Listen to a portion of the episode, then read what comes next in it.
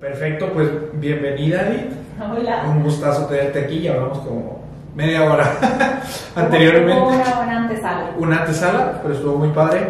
Eh, te doy la bienvenida al podcast Líderes, que básicamente lo que busca es mm, buscar a los rockstars en recursos humanos y liderazgo, que son, ¿quiénes son los rockstars? Pues los directivos, la gente que está en, pues en management de todas sus organizaciones. Y pues bueno, me gustaría primero empezar con una pregunta bastante filosófica, eh, que es, en lugar de, porque típicamente, ¿qué pasa? Que yo te digo, no, pues ella es Edith y tiene pam, pam, pam, y todo esto, pero prefiero hacerlo mejor en palabras del invitado y la pregunta es, ¿quién eres Edith? Soy una rebelde con causa. Perfecto.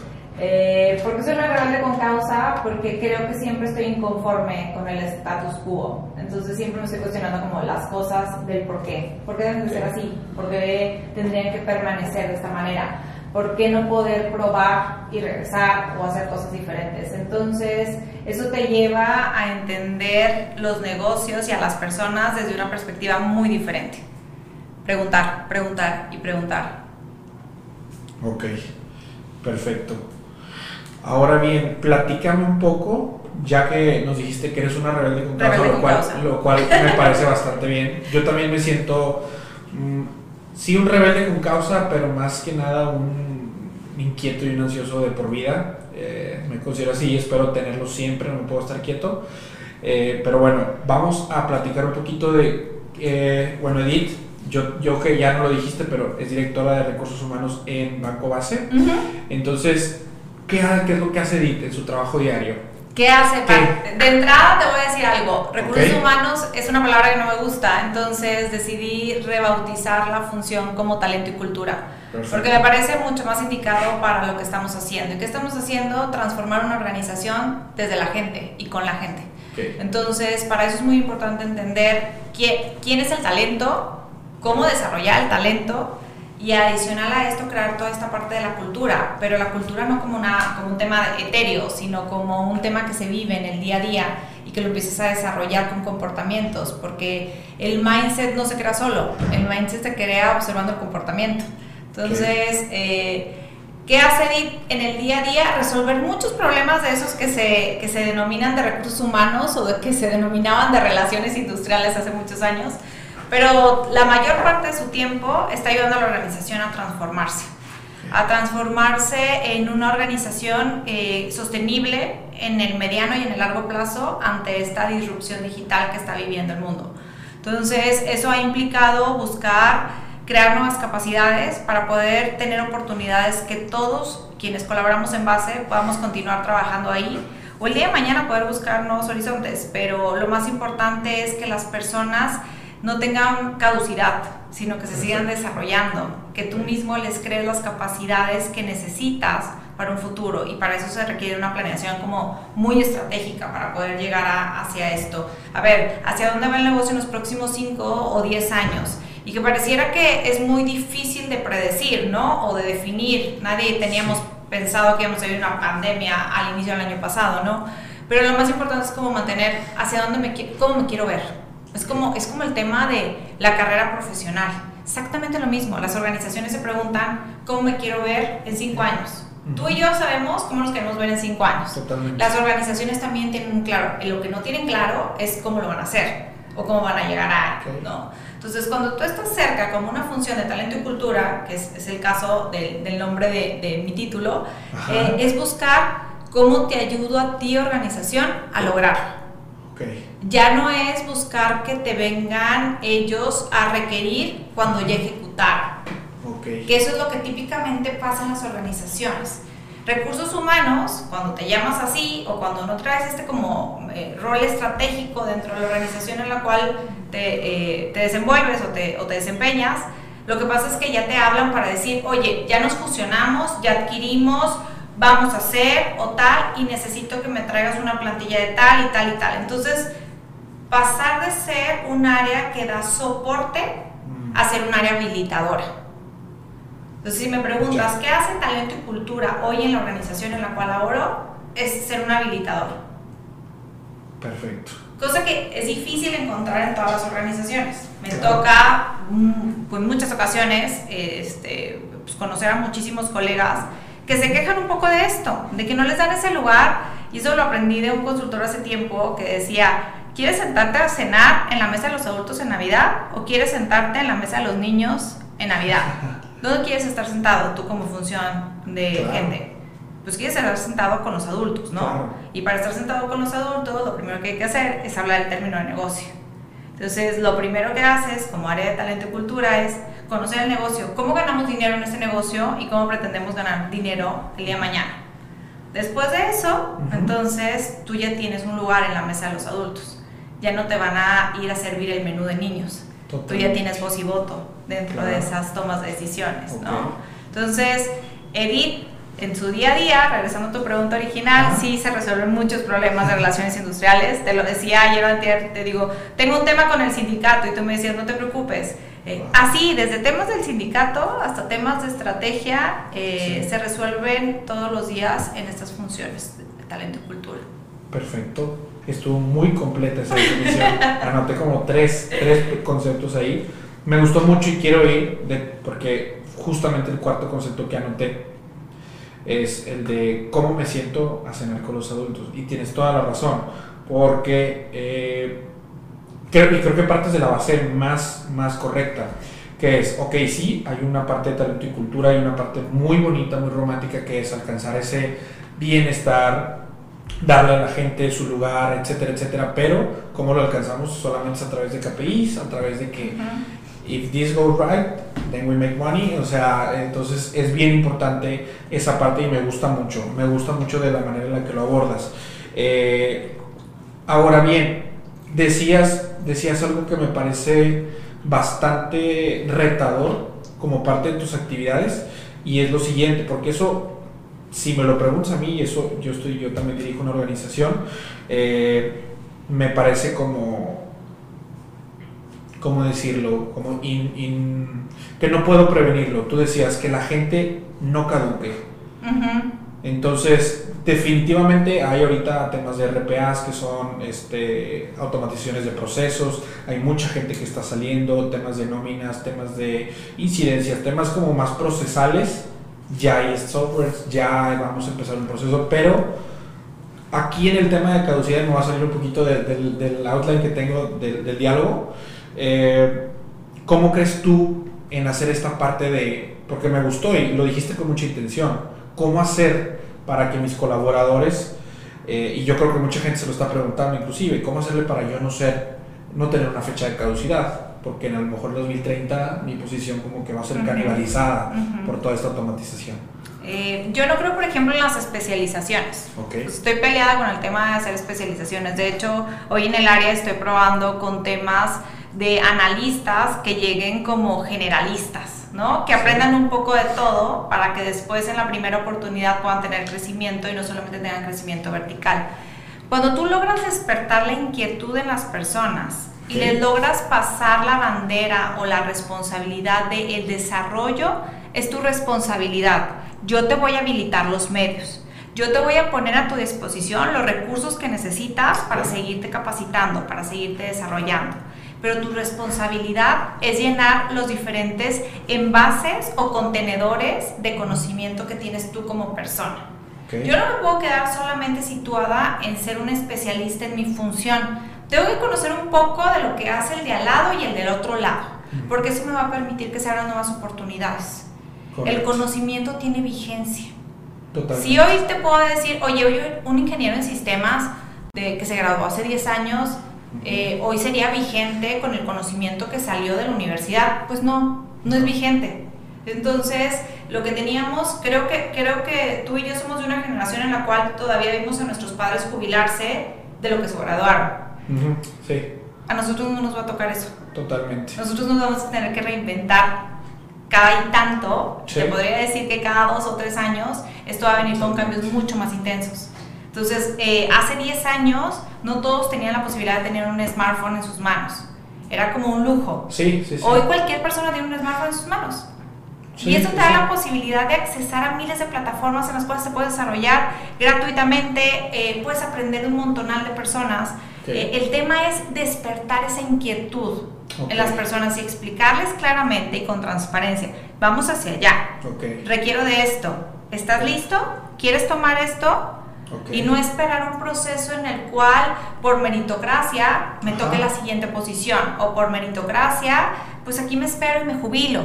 No, no se trata de eso, se trata de que tú seas el arquitecto de tu propia carrera. Claro. Porque alguien más, porque una organización o porque una institución te la tiene que diseñar. Tú eres el responsable de. Totalmente. Entonces, eh, el tema de que no caduquen las personas en cuanto a conocimiento, sí, claro, es responsabilidad de talento y cultura. Insisto, como habilitador. Sí. Para el que quiera. Para el que quiera, sí. El que no quiera, desafortunadamente, sí va a tener una fecha de caducidad. Y sí existe esa gente. Claro, pero como organizaciones tú tienes la responsabilidad de buscar la sostenibilidad del negocio. Y esa sostenibilidad del negocio va de la mano de no perder cierto conocimiento. Pero tú puedes llegar a perder ese conocimiento porque quizás esa persona ya no tiene las capacidades para poderlo hacer. Y eso es lo que no nos podemos permitir las organizaciones. A ver, estos puestos hacia dónde van. Claro que sabemos desde hace mucho tiempo que muchas cosas las va a sustituir la tecnología, pero a los tomadores de decisiones, a los desarrolladores de personas, eh, a los líderes, no nos va a sustituir la tecnología. Totalmente. Entonces, ¿cómo creamos esa inquietud de lo que tú decías hace rato, de que, oye, soy un inquieto, soy un ansioso que no se conforma con el status quo. Bueno, esa es la capacidad primordial que tenemos que crear en las personas. Que es lo más complicado, porque es un cambio de mindset.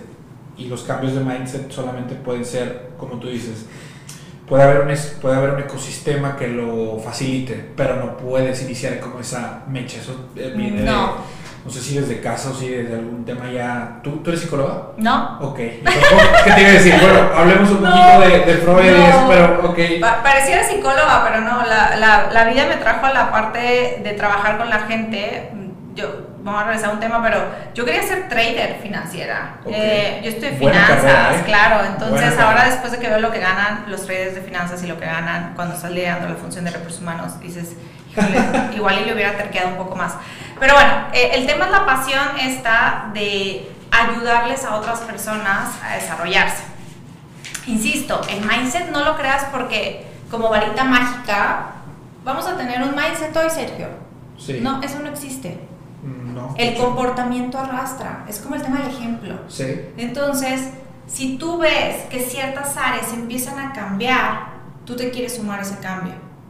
Y es donde vienen temas, eh, ahí sí, la psicología, de decir, a ver, primero empiezas con unos cuantos. Sí. Y esto es como aspiracional.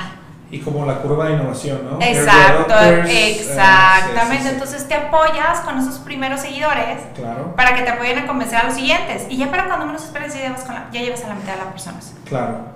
Que ahí entramos ya en un tema de creación de narrativas, donde tengas que volver esto appealing para tu audiencia, etcétera. Que, digo, volviendo al punto raíz, ¿no? Que es la creación de ese mindset, que es nuestro, bueno, en tu caso, el, ese reto. Ahorita también hablabas de, un tema, porque creo que estamos tocando muchos temas muy buenos. Eh, hablabas de reinventarnos cada dos, tres años. Eh, fíjate que yo tenía esta teoría, pero lo hacía más largo, igual estoy mal. Yo lo hice como cada 10 años ya ves que ahorita vivimos en esto que le dicen el entorno buca, volátil, incierto, eh, complejo y ambiguo. Entonces, con este, con este entorno que vivimos, que de hecho yo me acuerdo que yo lo conocí precisamente en esta clase que te dije, que la tomé en el 2013. No, 15, 16. 15, creo que fue el 15 o el 16, que fue People Operations, no, uh, Responsive Organizations, en esta institución de educación que te mencioné, eh, y hablaba de eso. Y honestamente digo, me parecía un concepto, eh, pues bueno, ¿verdad? Viene la tecnología, pero después me topé con la bibliografía de, no sé si lo conozcas, eh, Nassim Taleb. de, hay este libro que se llama Black Swan, y precisamente Black Swan fue lo que pasó. Y yo honestamente yo decía, ok, Nassim Taleb tiene buenos conceptos, habla sobre probabilidad, habla sobre varias cosas interesantes en este compendio incierto, pero el Black Swan como que ya, ya hasta que me tocó vivir esto dije, ok, el Black Swan es muy cierto. Entonces sí existe. Ajá, y aquí es donde entra, ok, cómo nos... Y hay una frase muy buena, el mejor, que dice que la pandemia es el mejor transformador digital de todas las empresas, porque sí o sí es transformación digital. Yo like it Te obligó, te obligó. Yo me acuerdo que, que, que presionaba mucho hacia el tema de la flexibilidad, ¿no? Eh, por, por dos cosas. Uno, porque la organización en la cual me toca trabajar en estos momentos, el 70% de la gente es millennial. Ok. 70% de los colaboradores de base tienen menos de 40 años. Entonces, son personas que nacieron bajo otras condiciones, Claro. que están buscando otros planes de vida y carrera, etcétera, ¿no? Entonces, yo me acuerdo cuando recién llegaba a la organización y que veía que había muchos recién egresados. Dije, eso se nos va a volver un problema en algún momento. Y que había equidad en el momento de la contratación. Entonces, la mitad eran hombres, la mitad eran mujeres. ¿Y qué va a pasar cuando todas estas mujeres se vuelvan madres si no flexibilizo a la organización para que puedan tener hijos? Entonces, es como, desde entonces te estoy hablando 2006, ¿no? Wow, sí, y sí, es, rato. vamos a ir a buscar la flexibilidad. ¿Y cómo la vamos a encontrar? ¿Cómo le vas a demostrar a los líderes de la organización que la flexibilidad no merma la productividad, ¿no? Claro. Entonces empezamos a pilotearlo y ahí íbamos y veníamos, etcétera. Me acuerdo que la primera vez que dije esto en, una en la Asociación eh, Bancaria de México, en un comité de recursos humanos, me volvieron a ver como la loca de la mesa, eh, como que los bancos jamás van a hacer home office. Y yo, ok, Totalmente. en algún momento irá a pasar. Creo que pasaron 4 o 5 años y BBVA cambió sus instalaciones de Santa Fe a Reforma y No. tuvo que mandar a 3.000 empleados a trabajar a su casa porque no le cabían en el edificio. Wow. Entonces, estoy hablando de esto, no sé, eh, hace 5 años más o Ok. menos. Entonces, ah, entonces el home office sí, Sí se podría puede. ser, ¿no? O Sí. sea, si ya un banco transnacional lo logró, ¿por qué no se puede hacer en los Porque bancos sí. Eh, después empezamos a pilotearlo y veíamos ya muchas organizaciones financieras y no financieras en el norte del país que lo empezaban a hacer. Eh, como que en el norte del país ha sido un nicho mayor el tema de la flexibilidad. Sí. ¿Por qué? Porque crecimos bajo una cultura de eh, trabajo arduo, disciplina y Sí. grandes pensadores e ideol- Totalmente. y ideologías, ¿no? Eh, entonces me acuerdo probando la flexibilidad y pidiendo las primeras VPNs y haciendo pruebas y tal, y de repente un 13 de marzo decretan que esto es una pandemia Sí. y tengo que sacar a mil empleados de sus centros de trabajo y mandarlos a su casa o a la mayor cantidad posible. Sí, Al sí, final estuve trabajando el primer año de la pandemia, que fue el año pasado 2020, con el 86% de la gente en home office. Sí, sí, sí. Wow. 86%. Entonces sí se podía, ¿no? Sí. Entonces ya nadie te puede decir no es No posible. es posible, así es. Y esto te da la oportunidad de ver, nos tuvimos que reinventar, a irnos a trabajar 86% de la población a casa, sin un entrenamiento previo. Tuvo sus estragos. Entonces, No, durante ese imagino. tiempo te tienes que reinventar. Ok. Y ahora vamos a regresar a construir una nueva normalidad en la cual te das cuenta que sí requieres flexibilidad, pero que te importa mucho el contacto con la gente. Porque no queremos estar solos. Somos, somos una eh, especie de tribu, de manada. Claro. No nos gusta estar solos. Sí, Entonces sí, sí. ahora ya nos dimos cuenta que sí queremos regresar a las oficinas, pero que no queremos regresar en el horario super godín de 8 o 9 horas en la oficina, sino que queremos regresar realmente para generar eh, inteligencia colectiva, para generar reuniones. Entonces las organizaciones ahora tienen un doble reto, terminar de flexibilizarse y hacer sus oficinas atractivas para que la gente quiera ir a trabajar. Ok. Buenísimo punto. ¿Cómo me vas a sacar de mi casa? O sea, ¿con, con qué, con qué este, Sí, ¿con anzuelo qué? me vas a sacar de mi Claro. casa de la comodidad de estar trabajando eh, en, en- en un estudio que ya habilité con mis crocs y con ropa cómoda a irme otra vez a la oficina? ¿Con qué excusa me vas a sacar? Y ahora viene el tema de, en menos de dos años, te reinventaste dos veces. Sí, Entonces, ¿qué, qué es lo que va a terminar pasando? totalmente. Entonces Estoy- la reinvención ya no te puede esperar cuatro años. La No. reinvención es cada dos, tres años y, y me estoy viendo como en un término positivo, porque, Claro. porque si hoy nos damos cuenta de todo lo que vino a cambiarnos la pandemia, Sí, entonces todo es posible. totalmente de acuerdo.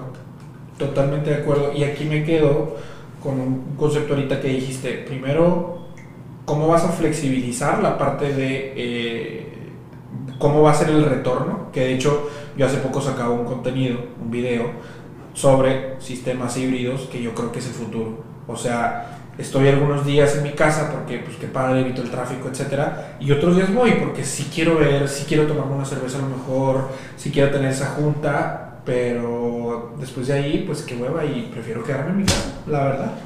Sí, totalmente de acuerdo. Y de hecho, en, en, en una, en, una, en otro podcast que te vi, eh, igual decías que uno de los retos, y ya lo había tocado, y es un tema recurrente, es eh, cómo le hago con el tema de seguridad psicológica Ujú. Para la gente que se queda en casa y para también la gente que está en mis oficinas, porque tu 13% se quedó en las oficinas. ¿Cómo le doy seguridad psicológica a esa persona? A ambas partes para que yo siga como una buena, pues con buenos equipos. Ya ves que está este experimento de Google que decía que, bueno, Psychological Safety es la número uno de un equipo exitoso. Sí. Amy Edmondson. Entonces, eh, ¿cómo ustedes le hicieron para foster eh, la seguridad psicológica? ¿Cómo haces para darle seguridad psicológica al que salió, al que sacaste de la oficina para irse a trabajar de su casa?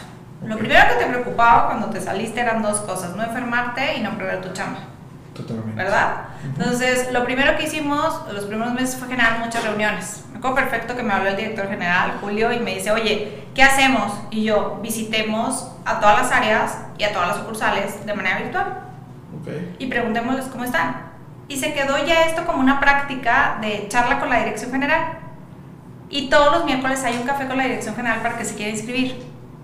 Pero eso provocó que durante, no te puedo decir, o sea, un mes completo, todo el mes de abril, nos la pasábamos visitando todas las tardes a diferentes grupos para entender cómo era su situación, qué les preocupaba. Ok. Y de ahí regresamos al tema de que se quedara instalada ya como una práctica institucional. Entonces te permite cercanía, te permite cuestionar a un director general de lo que puede estar bien o de lo que no te gusta. Y todo le pueden preguntar. Y todo le puedes preguntar. O sea, no hay es tema un así como- no hay nada de eh, no puedo, estos temas son tabús o preparo a la gente previo a eso, no. A lo mejor me voy a meter en problemas por lo que voy a decir, pero, o sea, no contigo, pero, pero ya sabes, esto se va a publicar en internet. Pero sabemos muy bien que el actual gobierno hay un setup totalmente de unas prácticas similares, ¿no? O sea, el ejecutivo está ahí presente, pero no todas las preguntas pueden llegar o son como, ah, sí, No. está bien. No. Aquí es como... abierto completamente. o sea, de hecho, después de esa primera, como yo tomé el pulso en esa primera eh, emisión eh, o edición con, con Julio, y después él las hace solo. Solamente me dice, ¿en qué área debería de enfocarme este mes? ¿O con qué personas crees que debería enfocarme Sí. este mes? Y él va solo. ¿Por qué? Porque es mucho más válido que él te lo pregunte de manera directa si los jefes ahí. Y si yo también tengo una crítica como área, la tengo que aceptar. Si en algo estoy Sí. fallando, no lo estoy realizando de la mejor manera, pues también es una oportunidad y es un tesoro a desarrollar. Entonces, se quedó como práctica y se las avienta él solo, pero las implementamos en conjunto. Eso te da seguridad psicológica al que está afuera ok. porque conectas, porque te sientes parte. Era lo más importante, ¿no? La segunda parte que hicimos fue que ya pasando eh, hacia casi el último trimestre del año, por ahí de septiembre, empezamos a hacer ciertos focus group para entender eh, por segmentos cómo se sentía la gente. Pues no es lo mismo a la que tiene adolescentes en su casa, a la que tiene niños pequeños, al chavo que vive en casa de sus papás. Que para mí eso fue como lo más revelador. Tú o yo en nuestra casa decidimos dónde trabajamos, es nuestra casa. Pero al chavo de 24 o 25 años que lo mandas a trabajar desde su casa y que su papá también está trabajando desde su casa, ¿dónde lo sientes a trabajar? ¿Quién lleva mano? ¿El papá o el hijo? Papá. Y el hijo se pierde esa oportunidad de decir, estoy desesperado de estar aquí trabajando desde casa. Totalmente. Y eso es un fenómeno padrísimo para el tema del regreso, porque entonces ellos mismos son los que quieren regresar a las oficinas porque dicen, ya no aguanto a mis papás aquí.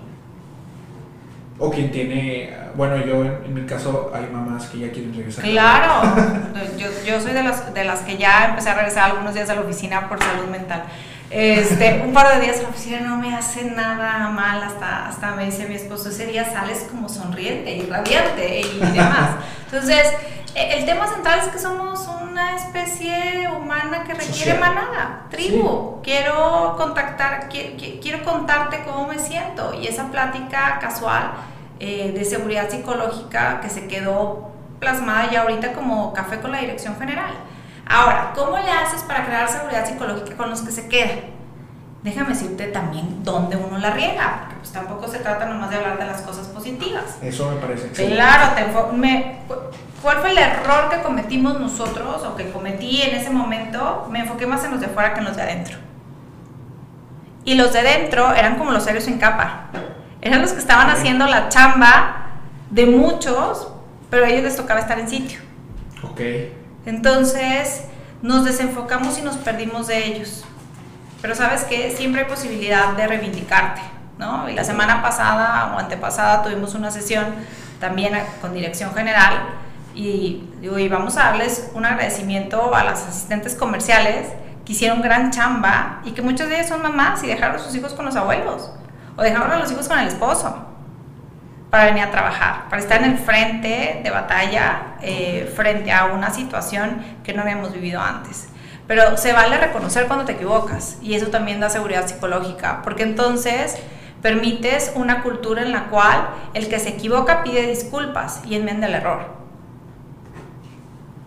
Totalmente, estoy muy de acuerdo pero, con eso. Pero también es, es cierto que pues, no estábamos listos para todo esto y puedes cometer errores. Se vale. Sí, sí, sí, definitivamente. Equivoca, equivócate rápido, barato y regresa. Vámonos, volvemos a empezar, no pasa nada. Entonces, y forma parte de una cultura, ¿no? Muy bien, sí. Me quedo ahorita y me hiciste recordar un poquito de la keynote de este Harari, el escritor de Sapiens, que precisamente, y de hecho también en la clase que tomé, el superpoder de los seres humanos no es que seamos especiales, el único superpoder es que somos sociales y como sociedad tenemos niveles de complejidad de cómo interactuamos y eso nos hace ser la especie dominante de este planeta. Entonces, pues bueno, nos sí. inclusive se remonta yo creo que a lo que está pasando ahorita, están tratando de encerrarnos, lo cual eh, ah, sí es una medida buena, pero también hay mucho hartazgo. Sí, mucho, mucho hartazgo. Sí, el problema que se viene ahora es un tema psicológico. Total. O sea, ¿cómo vamos a...? Esta analogía la hacía ayer o antier, y era el tema, si tú sales ahorita y ves el transporte público, está lleno de gente. Pero si nosotros salimos a convivir en un lugar donde hay más personas con las cuales no has convivido en tiempo, sientes una paranoia. Ahora hay que trabajar con la salud de las personas y no con la salud física. Ahora nos toca trabajar con la salud mental.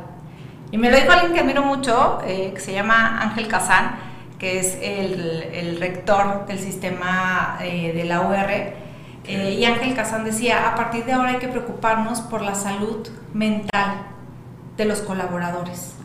Y entonces empiezas a cambiar las cosas que antes decíamos, es que hay que entrenar a las personas para que dominen Excel. No, necesito darle un espacio para que practique mindfulness y para que sepa que el burnout es permitido y que se da un momento para poderse rescatar, porque si no es como el tema de la mascarilla en los aviones, que siempre digo, eh, cuando pongo este ejemplo, que la próxima vez que veo una zafata, le voy a poner más atención porque antes era como tan habitual tomar un avión cada semana y viajar por todos lados y entonces ya veías a la zafata y te ponías los audífonos porque entonces es como que flojera, yo ya me sé el procedimiento.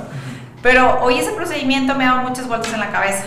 El tema de ponte primero la mascarilla tú y luego ayudas al de al lado, ¿cierto? Sí, entonces, el tema es cómo educas a los líderes cuando estás trabajando remotamente, cuando ya están agotados, quemados, para que se pongan la mascarilla, puedan respirar y que luego les puedan pasar esa mascarilla al de al lado para que puedan respirar. Eh, y con este ejemplo me voy al tema de que hoy tenemos que crear esos espacios en el cual ya no capacitas a las personas en competencias técnicas, sino en competencias y habilidades que les permitan eh, interiorizar mucho más, conocerse más como personas, saber cuáles son sus fortalezas y aprovecharlas. Entonces, el líder hoy tiene que buscar la manera en cómo estar bien para poder inyectarle a sus equipos esto, ¿no? Ok. Entonces, eh, un poco es el, el tema de hoy nos tenemos que preocupar por tener eh, talleres o sesiones por grupos, por segmentos, como los hace la, la parte de mercadotecnia, o sea, por segmentos de, a ver, ¿qué es lo que te preocupa? A ver, a ti, mamá de niños pequeños, ¿qué es lo que te preocupa? Y haces un grupo y pones a una psicóloga que las oriente y tal. Y entonces, saber qué le pasa al de al lado y que no es exclusivo mío, me da esa paz mental que necesito para continuar trabajando. Ok, está perfecto. Y de hecho me acuerdo porque en la entrevista que vi, vi que hiciste eso, formaste tribus. O sea, no es lo mismo lo que decíamos, ¿no? Los chavos que están con sus papás ujú, todavía, los que ya son papás, los que así, así, así, entonces ya te vas. O también el que trae su, eh, eh, la carrera de la familia, ¿no? El padre familia, que yo sé que en, en, base a lo mejor hay mucho millennial, pero también debe haber padres familia que son sustento, etcétera, etcétera, ¿no? Totalmente. Y me parece bastante bueno lo que estás diciendo, porque muchos gurús, por, por así decirlo, hoy en día una de las características, o bueno, la característica que más promueven es el self-awareness, como esto es lo que tienes que saber para saber que eres bueno, saber que eres malo y también darte cuenta de tus everyday flaws y poderlas ir, como tú decías ahorita, que me da seguridad psicológica? Que hay alguien que reconoce errores, pide perdón y aparte es una acción para enmendar. Entonces, muy, muy bien. Con esto, Edith, porque nos salimos un poquito de tema, pero salió súper bien. Este, quisiera terminar la parte, la parte como pública de este, de este podcast y ahora vamos a la parte que a mí me gusta decirle que es la, este, lo central o la quita. ¿Por qué? Porque son accionables, son cosas que le van a permitir a la comunidad como de parte de los rockstars que son ustedes, qué cosas podemos enseñarles a ellos que ahorita ellos no saben, que pueden aprender de ustedes. Entonces, bueno, vamos a la parte 2. Parte 2, eh, vamos a empezar con eh, una pregunta.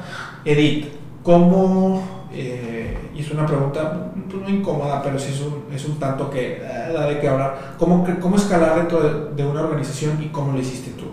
¿Cómo escalar? hace rato te lo decía, abriendo verticales de conocimiento. Okay. Si me preguntas, me decía la vez pasada uno de los directores más nuevos que contraté, me dice, es que tú eres el HR más raro, porque me lo traje de Estados Unidos. Eres el, el HR más raro que conozco. Eres más como un CEO o persona que conoce de negocios o, etcétera.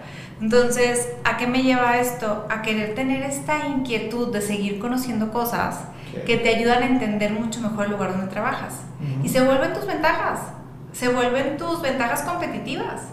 Porque entonces tú ya no nada más estás en la mesa por ser eh, talento y cultura, sino estás en la mesa porque entiendes de las iniciativas de negocio entonces, ¿cómo escalar? Ya no se escala eh, linealmente, se escala en una escalera de calacón. Hay, que ser, hay, que ser, realistas. Eh, entonces, cómo es eso, porque no te capto tanto. Ya no escalas de decir, de ser analista me vuelvo especialista, de ser especialista me vuelvo gerente y de ser... No, ya, ya, ya no es así porque hay mucha competencia al final del día, es, una guerra de talento. Entonces, lo que tienes que hacer es empezar como a ampliar tus verticales de conocimiento. ¿Y cómo las amplías? Dándole vueltas. Entonces, le doy vueltas a la organización. Y entonces es, me vuelvo tan eficiente siendo mi chamba. Y cuando digo eficiente no se requiere de un gran coeficiente intelectual, ¿no? Se requiere de disciplina de orden. Entonces, cuando tú eres disciplinada nada con tu función y estás al pendiente de lo que tiene que pasar, siempre vas a ir a buscar algo más. Okay. Y esas personas que buscan algo más en las organizaciones son las primeras que voltean a ver para proyectos importantes. Y entonces empiezas tomando proyectos, que, que eso lo he aprendido a lo largo de los años, es, pues de repente te va a tocar tomar las notas en un proyecto, pero vas a aprender un mundo de cosas. Acéptalo. O sea, si tú estás empezando hoy tu carrera profesional, y de repente ves un proyecto que no tiene nada que ver con tu área, pero puedes ir a ayudar desde otro rol, acéptalo. Ok, o sea, tú le, tú le dirías, porque precisamente ahorita que hablabas de las verticales de conocimiento, sí, sí lo, lo, lo entiendo, pero precisamente te iba a hacer una pregunta tal cual muy directa. ¿Esto quiere decir tomar más trabajo? ¿Esto quiere decir decir que sí a más cosas dentro de la organización? Sí. sí. Eso muy poca gente está dispuesta Exactamente. Exactamente. Entonces te vas encontrando con personas que, que, hoy me dicen, es que yo no vengo aquí por un sueldo, yo vengo aquí por aprender. Entonces esas personas me encantan y cuando platico con ellos en la organización es, bueno, ¿y a dónde quieres llegar? O sea, la pregunta clara es, ¿a dónde quiero llegar? ¿Qué es lo que quiero hacer? Y tener bien claros lo que no quiero hacer los sís van a ir cambiando, porque hace rato hablábamos de la reinvención. Entonces, lo que sí podría ser hoy, mañana podría ser un no. Pero si tengo bien claro dónde no desperdicio el tiempo. Y para mí algo que era muy importante era, si yo quiero crecer en esta organización, necesito entender la profundidad del negocio. Me daba una ventaja que yo no venía de una carrera como de psicología o esto, y venía más como de la parte financiera Pero sí, pero nunca había ejercido, entonces tenía que ser suficientemente humilde como para ir a preguntar. Entonces, desde que estaba llenando una descripción de puesto, era hacer muchas preguntas de cómo se hacen las cosas. Y entonces le vas sacando provecho a un conocimiento que tú puedes explotar el día de mañana. Y luego te vas acercando a esas personas y vas buscando proyectos en conjunto. Y ya de repente, cuando menos te lo esperas, ya te vuelves eh, como un elemento de ciertos proyectos. Todo lo nuevo que venía en la organización era como, vamos a buscar Edith. Seguro se le ocurre algo. Y quiero, ver, y, quiero, y quiero ver su punto de vista desde talento, quiero ver su punto de vista desde la cultura, o cómo lo vamos a empezar a limitar los proyectos de, ¿nos ayudas con la gestión del cambio del proyecto? Y yo, sí. ¿Nos ayudas con...? Sí. Sí. Y era como, sí. Entonces, eh, sí implica cargar más chamba, pero eso implica que te estás desarrollando y que estás siendo tú el piloto de tu carrera. Nadie la está piloteando por ti. Nadie me dijo, te voy a pagar más por tomar ese proyecto. Nadie me dijo, te vas a convertir en gerente si tomas ese proyecto. Pero aprendes y creas relaciones, que eso es lo más importante, porque te, te vuelves visible para la organización. Visibilidad, que esa es otra palabra clave para mí. Perfecto. Y ahorita que estabas hablando, vuelvo al punto del caracol. Cuando tú dijiste, voy creciendo, pero de manera así dando círculos, Sí. eso quiere decir que, o así lo entiendo yo, corrígeme si estoy mal, que a lo mejor no fue como tú dices, no, soy analista, luego soy, este, no sé, ejecutivo, luego soy coordinador, luego soy gerente, sino que a lo mejor de analista te saltas algo que es igual, pero es en otro lado. Ujú. y ya vas conociendo más del negocio y ya y creo que esto se conecta con el tema de cómo me siento en la mesa de los adultos porque no es lo mismo alguien que llega con una venta por así decirlo de RH y bueno yo nada más sé de esto y Claro. yo no sé qué estoy haciendo aquí a que ok soy Edith y sí vengo de talento y cultura pero aparte sé muy bien qué es lo que se vende aquí sé Ajá. cuáles son las comisiones sé quiénes son los mejores vendedores sé Ujú. quiénes son pa pam pam pam pam y te vuelves una clase haciendo una analogía de, de, de fútbol, este, te vuelves una clase de, como de medio creativo, por lo que decías que me pareció bastante clave. Háblale Edith. Ella seguramente tiene o un enfoque nuevo o a lo mejor algo se le va a ocurrir o va a decir que sí. Entonces, y vamos a sumar a un seguidor más a este proyecto y entonces ella es la que puede ayudarte a crear un proyecto bueno de comunicación o a poder crear un, un proyecto de entrenamiento que nos lleve a cambiar este proceso. Entonces ya de repente estaba metida en muchos proyectos gestionando el cambio. Eh, eso te permite seguir conociendo de lo nuevo. Sí. Y después otro de los retos era como, ¿cómo me meto a la estrategia? O sea, era, algo que me, me quitaba el sueño. Y te estoy hablando esto, eh, como que me tocaba ir a presentar temas a los comités de estrategia. eh, te estoy hablando hace eh, 12 o 13 años, pero casi creo que nada más como ven, presenta tu parte y pues te vas porque es la mesa de los adultos. Eh, ok, perfecto. Entonces yo iba y hablaba de reclutamiento y hablaba de, pues sí, un programa de entrenamiento y tal, y etcétera. Pero luego después dije, yo me quiero meter a la estrategia, o sea, quiero conocer de esto. Entonces les dije, oigan, yo soy súper buena con la logística de los eventos. ¿Les parece si yo armo el tema de la logística de los eventos de planeación estratégica? Y les ayudo con todo el tema de, pues, desde el espacio, las dinámicas, este, la comida, todo. ¿Les late? Sí. Que eso requiere dos cosas, humildad y tengo un, me imagino que en ese entonces ya tenías bastante Claro. chamba y fue agregarte más chamba. Claro. Pero es, si yo me coloco aquí y Si yo me conocer- cuelo por aquí, Claro. voy a llegar más cerca del objetivo que tengo, que es conocer estrategia. Entonces me acuerdo de las primeras sesiones de estrategia, lo único que me encargaba era como la logística. Ajá. Y luego de repente ya era como, "Ah, te, te ayudo a tomar notas. O sea, ya en este estoy hablando que ya tenía un puesto gerencial en esos momentos, Sí. ¿no? Entonces, ¿te, te ayudo a tomar notas? Sí. Y era después, ya para cuando menos acordaba ya estaba, pero metí hasta la cocina, entonces desde revisar las presentaciones que se iban a hacer ahí, Sí. tal, etcétera. ¿Y qué me permitía eso? Que yo después desde mi función iba adelantada. ¿No? Porque entonces ya sabía para dónde quería ir el Sí, negocio y entonces yo me adelantaba porque entonces ya no era una toma pedido. Sí, tú ya estabas. Ahora yo estaba diseñando una estrategia desde talento y cultura Ya. para la estrategia del negocio. Totalmente de acuerdo. Entonces, me tocó hacerla de todo en ese foro. Yo me acuerdo de estar coordinando y haciendo dinámicas o pensando una noche antes qué dinámica iba a poner para poder sacar la información, analizar el FODA y tal, y tal, y tal. Y no tenía nada que ver con mi función. Y se hacía los fines de semana, porque esos procesos, ya sabes, de planeación estratégica Sí. en los comités directivos, pues son de fin de semana de aislarlos a todos y entonces vienen. Y yo era de que yo voy y vengo, no me importa dónde estén, o sea, yo me lo aviento. Eh, tengo fotos embarazada de mi segundo hijo, así a punto de reventar en el proceso de planeación estratégica, ¿no? Este, ya en, en aquel entonces ya me tocaba participar como pues integrante de ese comité y, de- y demás, pero Y se dio, y que, te voy a interrumpir ahí. ¿Crees que si tú no tuvieras voluntariado no hubieras entrado o como quieras? Pues sí se hubiera dado, pero hubiera sido nada más como tú decías hace rato, con la venda de recursos humanos. Ya. Desde, desde lo que yo te puedo brindar o desde que puedo entender, es que no entiendo lo que están hablando y ahora es, yo entiendo lo que están hablando. Ya. Y es, es, es la perspectiva totalmente diferente. Ok. Porque entonces ya no es un tema de Edith viene, sino talento y cultura es importante. ok. Y genera una credibilidad en la función. Sí, sí, sí. Un CHRO, ¿no? Y Edith, desde tu punto de vista, o desde tu, ya sea desde tu punto de vista o desde tu experiencia, esta búsqueda de la posición lo haces con, se hace con intención o llega o ambas. Se hace con intención. Yo, mi recomendación es, no tienes que esperar a que llegue. Puedes hackear el camino. Déjame te explico eso. Dale.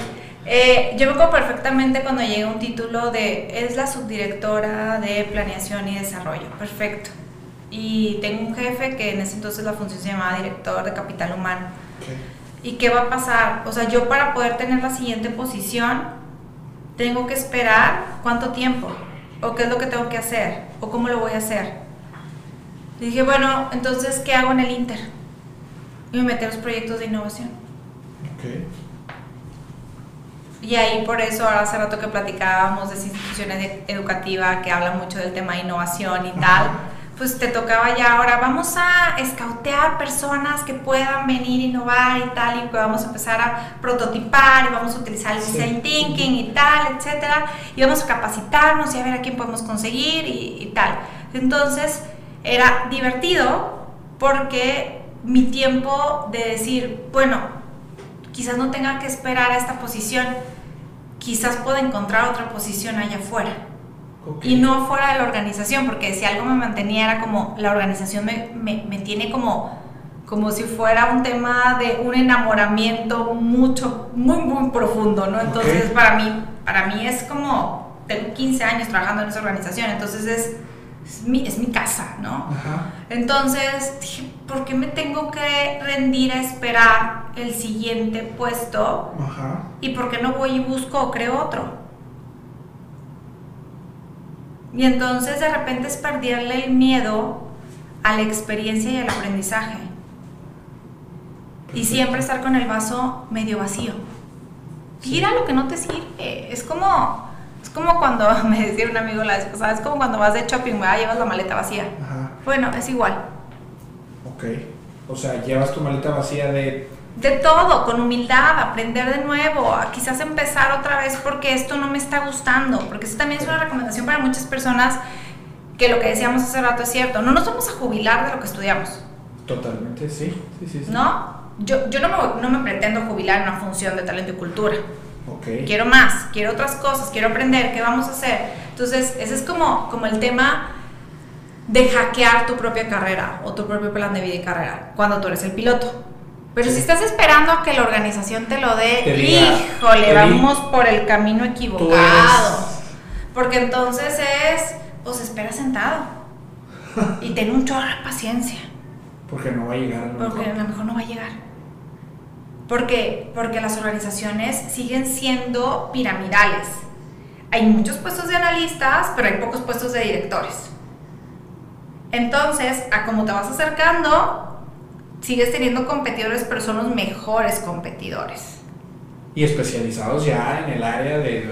O sea, ¿Dónde quieres estar? Pues es- si tú eres el piloto de tu carrera, entonces, ok, si hay tres posiciones allá arriba, ¿para cuál me quiero, eh, me quiero especializar? ¿O quiero tener la posibilidad de accesar al menos a dos.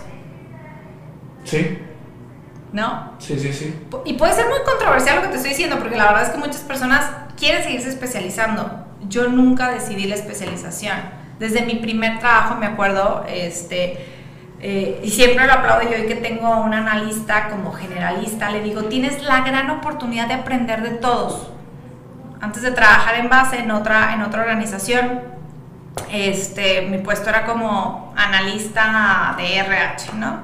Entonces, había, faltaba trabajo en nóminas y me metí a ver de qué, ¿en qué te ayudo? Faltaba no sé cuál, ¿en qué te ayudo? Y yo tenía a mi cargo prácticamente solamente una cosa, hacer la intranet en aquel entonces, hace muchos años, este, y hacer una caja de ahorro. Eran mis dos proyectos, para eso me habían contratado prácticamente. Entonces, pues sobraba tiempo, entonces búscale. Entonces, es como el tema de aprovechar el tiempo cuando tú piloteas tu carrera. Okay. ¿Dónde quieres estar? ¿De qué quieres aprender? ¿Te puede servir? ¿Es aplicable? ¿No es aplicable? El día de mañana le puedes sacar provecho, hazlo. Y hace poco escuchaba que la especialización solamente es para los insectos. Nosotros somos seres humanos y definirte te limita. Si yo sé de RH y soy el mejor en mi área, pues porque no puedo además de ser RH, puedo ser pianista y puedo ser innovador en I don't know, pero sí. Sí, sí. Puedo tener un oficio, pero también puedo tener una profesión. Totalmente. Entonces, eh, una cosa no está peleada con la otra y creo que cuando digo expandir las verticales, imagine, imagínatelas tal cual. Es como si tuvieras diferentes contenedores contigo. Y uno es tu conocimiento de marketing y otro es tu conocimiento de RH y otro es tu conocimiento financiero. Obviamente el de RH va ganando pero lo puedes aprovechar como, como, como si fuera una palanca para entender los números. Y lo puedes utilizar como una palanca para entender al consumidor final. Y apoyar al de mercadotecnia diciéndole, oye, dame chance de entrar a tu proyecto este, para, para escuchar. Y te dicen, sí, va. Y al día de hoy sigo haciendo exactamente lo mismo. Eso no ha cambiado. No porque llegas a una posición ya es, ah, ya me senté en el puesto directivo, aquí me quedo. No, qué aburrido. Sí. Sí, sí, sí, sí, Entonces llegó la nueva líder de mercadotecnia este, y me decía, oye, voy a dar varios eh, talleres para ver cómo son las ventas en las redes sociales. Y yo, ¿me invitas? Wow. Sí, los voy a poner a las 7 y media de la mañana para que todos puedan ir y tal. No, me invita. no me importa, voy. Pero es un tema de querer hacer. Totalmente. Me parece muy bien, sobre todo la, analogía de tú eres el piloto de tu carrera, de, sí, de tu carrera, de tu carrera profesional en este caso, entonces, ¿qué estás esperando para tomar esas riendas y empezar? Y otra cosa, muchas veces tenemos, eh, y precisamente este proyecto que estoy empezando es volver a hacer un tonto en, en, oye, pues, oye, toco la puerta y, por ejemplo, yo ya no vendo yo ya no vendo en, mi empresa, ya tenemos vendedores y todo, y ahora es otra vez, oye, ¿quieres venir aquí? Y es tener la humildad de decir, oye, pues yo estoy aquí, y, oye, ¿qué onda? Pero es un tema totalmente de... de Pero es la palabra clave, es humildad. Es humildad, sí. Y, la humildad es una capacidad que, que, se tiene o no se tiene. Sí, así pero es. Una, pero, pero para las personas que van empezando en sus carreras profesionales es, nunca te olvides de ese primer puesto que tuviste. Nunca te olvides lo difícil que te fue llegar. Construirles el camino más fácil a las siguientes generaciones está padrísimo. Pero siempre siéntete como en el día cero, como si no tuvieras nada. Totalmente de acuerdo. Y vuelves a empezar. Y entonces, cuando la vida te sacude, tú ya estás listo para volver a empezar. Y tienes un chorro de habilidades. Y si de repente necesitas salirte algo más, bueno, pues aquí también yo estaba, era de RH sí, pero también estuve en varios proyectos de Y si tengo que empezar de vendedor, pues empiezo vendedor. Me explico lo que tú decías, no pasa nada. Sí. Esa es, esa es, la gran diferencia en el tema de cuando tú eres el piloto de tu carrera, tú sabes con qué capacidades cuentas y con qué capacidades no cuentas. Pero también hay que ser realista con cuáles son los contenedores que tengo más vacíos. Sí, claro. ¿No? Y actuarlo con la misma humildad de a veces decir, no sé. Y créeme que ganas más diciendo un no, sé, y alguien te explica y a lo mejor tú ya sabes.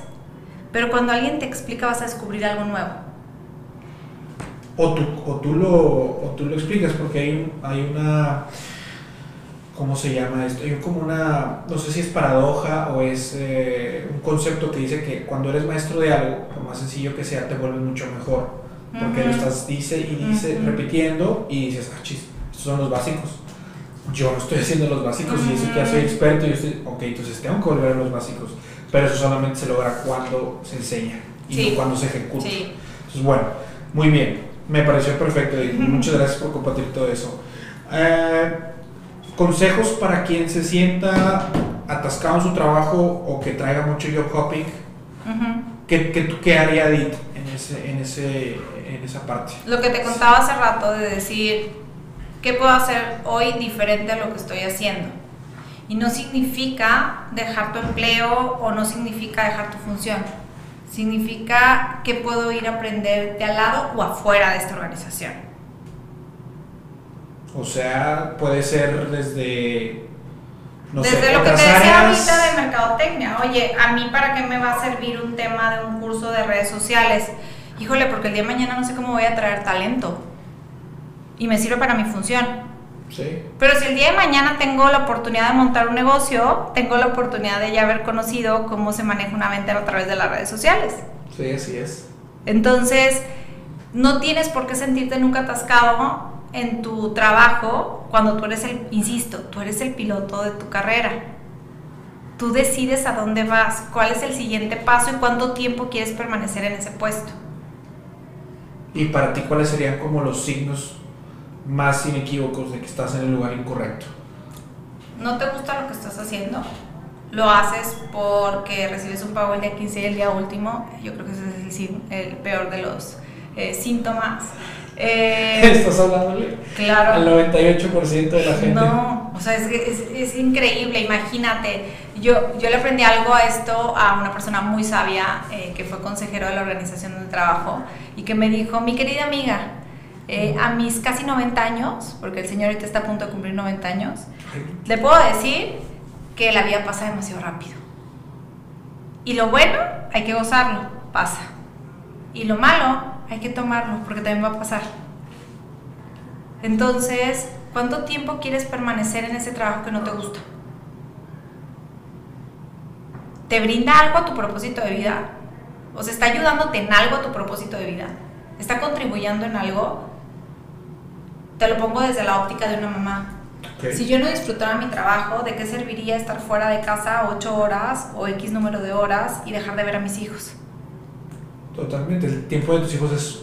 Vale mucho más que el sueldo que me pudieras pagar. Así es. Pero te tiene que apasionar mucho lo que estás haciendo para que el tiempo se te pase volando y lo disfrutes. O que simplemente digas, porque yo también me lo he planteado, yo eh, pues trabajo un poquito más de la cuenta, no es algo de, simplemente así soy, ¿no? no es algo ni bueno ni malo.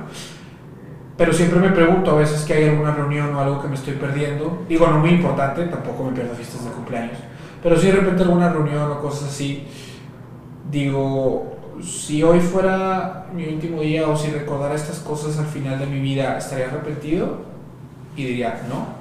La neta, me gusta estar solo con mi laptop y estar así y decir, ok, ¿qué voy a hacer? Y that's Lo disfrutas. That's me. Entonces, así de simple. El síntoma es, estás disfrutando lo que estás haciendo y si no lo estás disfrutando, compadre, estás en el puesto equivocado búscale por otro lado y ten la humildad de decir, y si tengo que volver a empezar, no pasa nada. Así es. Eso se requiere de mucho valor. Bastante. Entonces, eh, creo que lo más importante es estar siempre como que escuchándose a uno mismo, interiorizando. ¿A dónde voy? ¿Estoy siendo feliz con esto que estoy desempeñando? Sí, hay días buenos y hay días malos, como todo en la vida, ¿no? Pero lo más importante es que, que disfrutes lo que estás haciendo. Y si no lo estás disfrutando, afuera, Vale. a buscar otro lado. No es ahí. Perfecto, muy bien.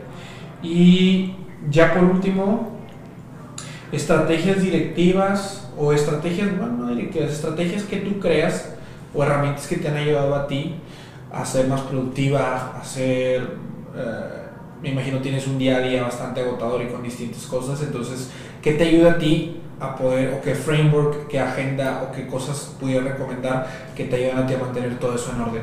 Agenda, es la palabra clave. Eh, yo creo que sí, eh, a mí se me pierde el celular, se me pierde la vida completa, porque es el que me está recordando todo lo que tengo que hacer todo el día, ¿no? Eh, creo que hay diferentes maneras de organizarte, pero tienes que siempre tener como una visibilidad completa. A ver, hoy tenía junta con mi equipo en la mañana, porque venimos regresando un periodo vacacional, y tenía equipo completo eh, con, con, con, con, todos ahí. Les preguntaba, a ver, ¿cuál es tu enfoque de este mes? ¿Qué quieres lograr este mes? ¿Dónde vas a poner el 70% de tu energía? Porque el 30% lo vas a poner para agarrar bomberazos. ¿Dónde vas a poner el 70% de tu energía? Y nos estamos comprometiendo. ¿Se están escuchando todos? Sí, perfecto. Para este trimestre que acaba de arrancar, que es el segundo del año, ¿a qué te comprometes lograr? Entonces, eso te implica una planeación. Entonces, tienes una visualización completa de esto es lo que quiero lograr este mes, esto es lo que quiero lograr este trimestre, esto es lo que quiero lograr este año. Y se pueden ocurrir miles de ideas locas, pero siempre tienes que lograr los básicos de si construyes sobre lo que planeé y sobre lo que empecé a dibujar que era lo que quería lograr o no lo cumple. Ok. Y ahí, por ejemplo, con esa planeación que tú dices que me parece bien, o sea, planear por trimestres, ¿cómo le, dónde, ¿dónde llevas como el scoreboard? ¿Dónde llevas el track ah, claro. Ok, o sea, a ver, aquí Edith dijo que va a ser la mejor tenista de toda la compañía, entonces, ¿cómo le hago yo para saber que al final su marcador sí Hay un montonal de herramientas padrísimas. A ver, te, eh, utilizamos Trello para el tema de la planeación y tomar las notas, porque antes lo hacíamos en sitio con post-its. Entonces teníamos, ya ah, sabes, teníamos llenos así de post-its, de cada color significaba una función y entonces cada quien tenía planteado, entonces casi era un ritual de que cuando quitabas un post-it es que lo habías logrado, entonces era casi de que aplausos completos porque lo logró. Y entonces nos comprometíamos al 333. ¿Qué vas a lograr los próximos tres días? ¿Qué vas a lograr el próximo mes? ¿Y qué vas a lograr los próximos tres meses? Good. 333. Y esto te lo llevas a una herramienta tecnológica como Trello u otras tantas eh, también hay otras, eh, ahora estoy como navegando en el tema de la Google Suite, este, que te permite hacer muchas cosas al mismo tiempo. Eh, ahora que hablábamos de la flexibilidad, hace rato tenía una junta, pues no era junta, es cómo, cómo vuelves a conectar con las personas. Y le mando un mensaje a uno de mis compañeros de trabajo y le digo, oye, cuando termine esta reunión, ¿crees que nos vamos a dar unos cinco minutos para llamarte porque te quiero explicar algo de los ajustes anuales y tal? Eh, y el cuate es un señor de 50 plus, ¿no? Porque también quiero que, entendamos claro que la edad no es un paradigma para lograr nada, ni porque eres joven ni porque eres viejo, que nos quede bien claro a todos. Eh, el tema es en la ambición de seguir aprendiendo, no en el tema de la edad, ¿no? La edad es, es, nada. Just a number. Entonces, eh, me, me manda un Google Chat y me dice, súbete a la reunión y le dije, híjole, el que le encanta las reuniones. Pero es, en lugar de hacer una llamada telefónica, si estás enfrente de tu computadora, pues te mando un mensaje para que te subas a mi oficina para que me cuentes lo que me tenías que contar. Y se vuelve eficiente porque se vuelve una reunión de cinco minutos y no estoy postergando una llamada, ¿no? Entonces, creo que hay un montonal de herramientas allá afuera eh, gratuitas para organizarte. Y si no tienes esa posibilidad, hay unos pintarrones maravillosos que puedes poner refrigerado en tu casa y que puedes organizarte. Sí, de hecho, es, eh, eh, quiero hacer un hincapié ahí. Los pizarrones para mí han sido, y para ciertas actividades de la empresa han sido muy, muy buenos porque es como un recordatorio enorme de decir, a ver, aquí está la tarea y aquí vamos a poner una plumita o aquí. Específicamente yo llevo eso a nivel personal. Yo me anoto palomita, tachita y ya tengo mi día hecho desde la mañana y al final hago esto. ¿Cuál es tu to-do list de hoy? ¿Qué quiero lograr hoy? Exacto. ¿Cuántos pendientes le quiero tachar hasta el día de hoy? Exactamente. Pero eso es como enfoque, disciplina, ¿no? Sí. Y al final lo que hago es que subo mi porcentaje total a mi Instagram y lo hago público. Y eso me da, eso, e, ese tema de hacer público te da pena si lo haces mal y te da bien si lo hice bien. Entonces está muy... Esa práctica no. Eso, eso justo lo que tú estás diciendo, me lo llevé con todo un equipo a ponerlo dentro de los, así como los cristales de estas sala de puntas, así tal cual, estaba lleno de post-its. Y la gente se comprometía públicamente a lograr algo en tres días, en 30 días o en tres meses. Y llegábamos al cierre de mes y entonces decías, ¿lograste lo que habías dicho en tres días? Okay. Sí lo logré, sí lo logré, sí lo logré, sí lo logré. Y se siente una satisfacción impresionante. ¿Lograste lo que tenías que hacer en, en este, ¿El mes? el mes? Sí. Y de repente también llegaba el tema del aprendizaje subestima el proyecto. Y te toca la admisión pública de subestima el proyecto. ¿Y qué te genera? Aprendizaje. Sí. lo, peor, lo peor del mundo el aprendizaje. Qué bárbaro. Entonces, Al, No, al final eso el- lo puedes hacer. El hecho de hacerlo público es otro, es otra cosa, porque una cosa es con tu jefe y sí, típico, no, pero ya no, con toda con gente. todos. O sea, yo, yo no tengo sesiones de uno a uno de planeación. Planeamos todos, somos un equipo. Sí, Y, el que, y al que le sobre tiempo yo a su compañero, ¿eh? O sea, aquí es todos vamos a apoyar. Tenemos Sí. que hacer que esto eh, funcione. totalmente de acuerdo. Ya por último, ahí me gustaría, y aquí eh, haciendo una práctica eh, media copiada, pero dime por favor cuál es el mejor y el peor consejo que te han dado. Híjole. El mejor consejo ahorita te lo dije, que creo que hay que disfrutar la vida.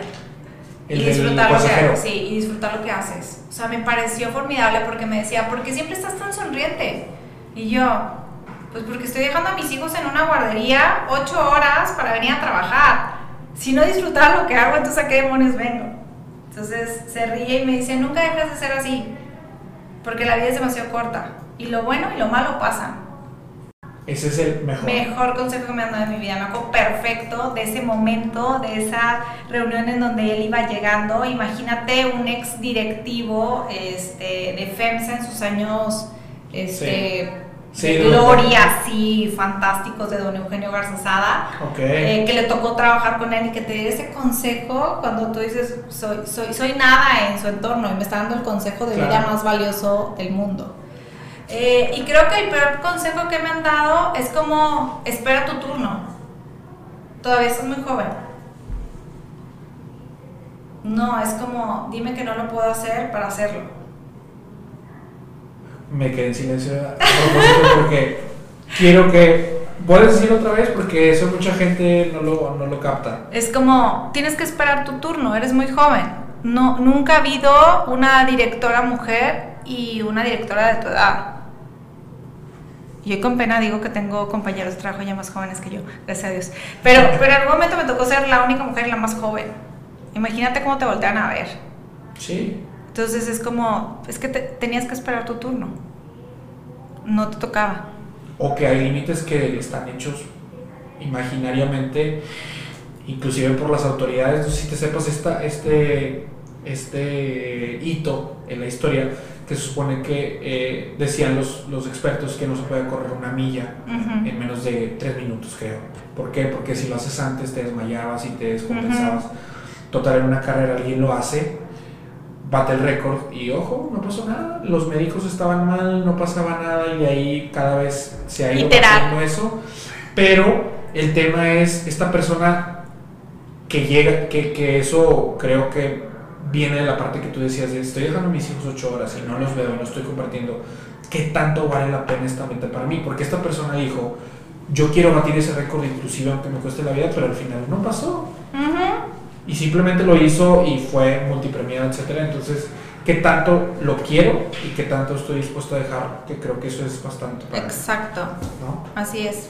Entonces, a disfrutar la vida, a gozar lo que haces y si no, no todas las organizaciones son para todas las personas, ni todas las personas son para todas las organizaciones. Habrá una organización perfecta para ti allá afuera, habrá eh, un nuevo líder al cual le puedas aprender, el que te pueda inspirar.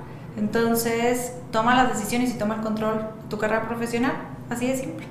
Perfecto. Edith, quisiera finalizar con eso porque es un pensamiento muy, muy concreto y muy certero. Muchas gracias por No, todo, por darme nada. tiempo. Antes de despedirnos, Edith, ¿a dónde te, eh, te podemos contactar? En LinkedIn, eh, como Edith González Villarreal, ahí aparezco. Eh, no, no publico tantas cosas, eh, pero me taguean en muchas cosas, entonces va a ser sencillo que me, que me localicen y más eh, localmente.